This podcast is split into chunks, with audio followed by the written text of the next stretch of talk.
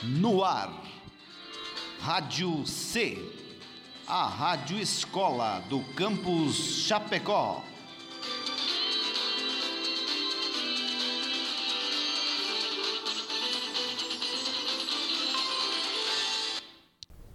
Olá, me chamo Maria Valentina. Olá, me chamo Vinícius Kinaki e vou interpretar o Babalaú. Olá, eu me chamo Lucas Tartari e vou interpretar o Oxalufã. E essa é mais uma edição do programa Historicizando. Para onde De vamos? Quando foi a Revolução Por que Francesa? Mary da Escócia foi decapitada? E se os indígenas tivessem derrotado os As sereias realmente Por que a existiram? pré-história americana foi diferente da O europeia? que foi a Era Vargas? Por que não foram os americanos que conquistaram a O que Europa? faz um historiador? Historicizando. Antigamente, os orixás eram homens. Homens que se tornaram orixás por causa de seus poderes. Homens que se tornaram orixás por causa de sua sabedoria. Eles eram respeitados por causa da sua força. Eles eram venerados por causa de suas virtudes. Nós adoramos sua memória e os altos feitos que realizaram. Foi assim que estes homens tornaram-se orixás. Os homens eram numerosos sobre a terra. Antigamente, como hoje, muitos deles não eram valentes nem sábios. A memória destes não se perpetuou. Eles foram completamente esquecidos, não se tornaram orixás. Em cada vila, um culto se estabeleceu, sobre a lembrança de um ancestral de prestígio, e lendas foram transmitidas de geração em geração para render-lhes homenagens. Pierre Fatumbi Vergé, no livro Lendas Africanas dos Orixás. Neste programa vamos tratar de mais um mito da cultura africana iorubá e de Oxalufã, Epababá. Onissa ure aunage Onissa ure oberi oma Oxalufã era o rei de Iluaie, a terra dos ancestrais, na longínqua África. Ele estava muito velho, curvado pela idade e andava com dificuldade. Caminhava com o auxílio de um cajado chamado Pachorô. Um dia, decidiu fazer uma viagem para visitar seu amigo Xangô, rei de Oió. Mas antes de partir, consultou um babalaô. Não faça esta viagem. Ela será cheia de incidentes desagradáveis e acabará mal.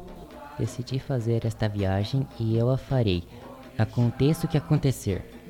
Oferendas e sacrifícios podem melhorar a previsão da viagem? Qualquer que sejam suas oferendas, a viagem será desastrosa. Mas se você não quiser perder a vida durante a viagem, deverá aceitar tudo o que lhe pedirem.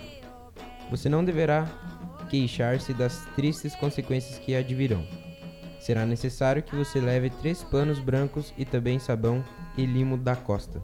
Com esses avisos, Oxalufã partiu, então apoiado no seu apachorô.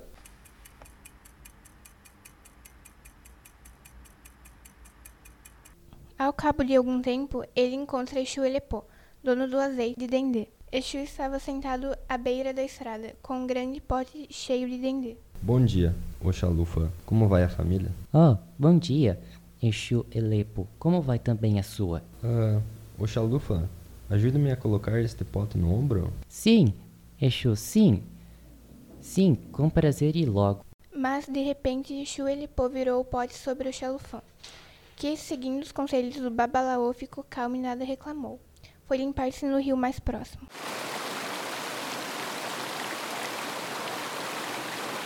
Passou o limo da costa sobre o corpo e vestiu-se com um novo pano. Aquele que usava ficou perto do rio como oferenda. Oxalufã retornou à estrada andando com lentidão apoiado no seu pachorô.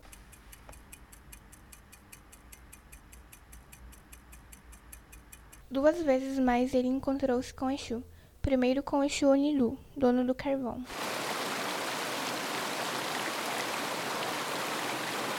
Depois Exu Alagi, Exu dono do óleo do caroço de Tendê.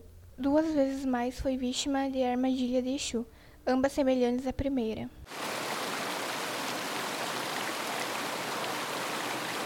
Duas vezes mais, Oxalufã sujeitou-se às consequências. Exu divertiu-se às custas dele. sem, contudo, tirar-lhe a calma.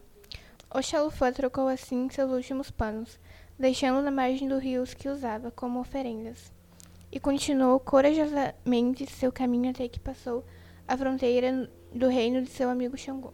Mas a desgraça da viagem não estava terminada.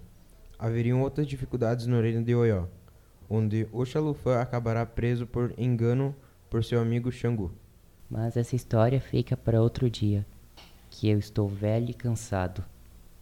E fururum lorere ai la la loque em elegibu ni lei famo tio ababa moju borere moju baô o luari é maoro é a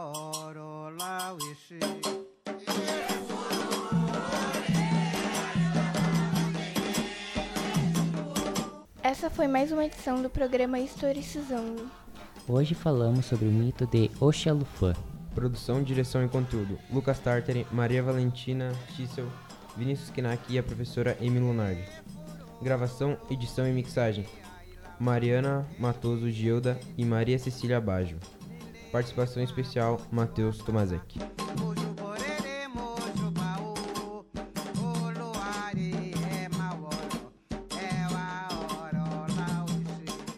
Para onde De vamos? onde Quando foi a Revolução Por que Francesa? Mary da Escócia foi decapitada? E se os indígenas tivessem derrotado os As sereias realmente Por que a existiram? pré-história americana foi diferente da europeia? foi a Era Vargas? Por que não foram os americanos que conquistaram a O que Europa? faz um historiador? Historicizando.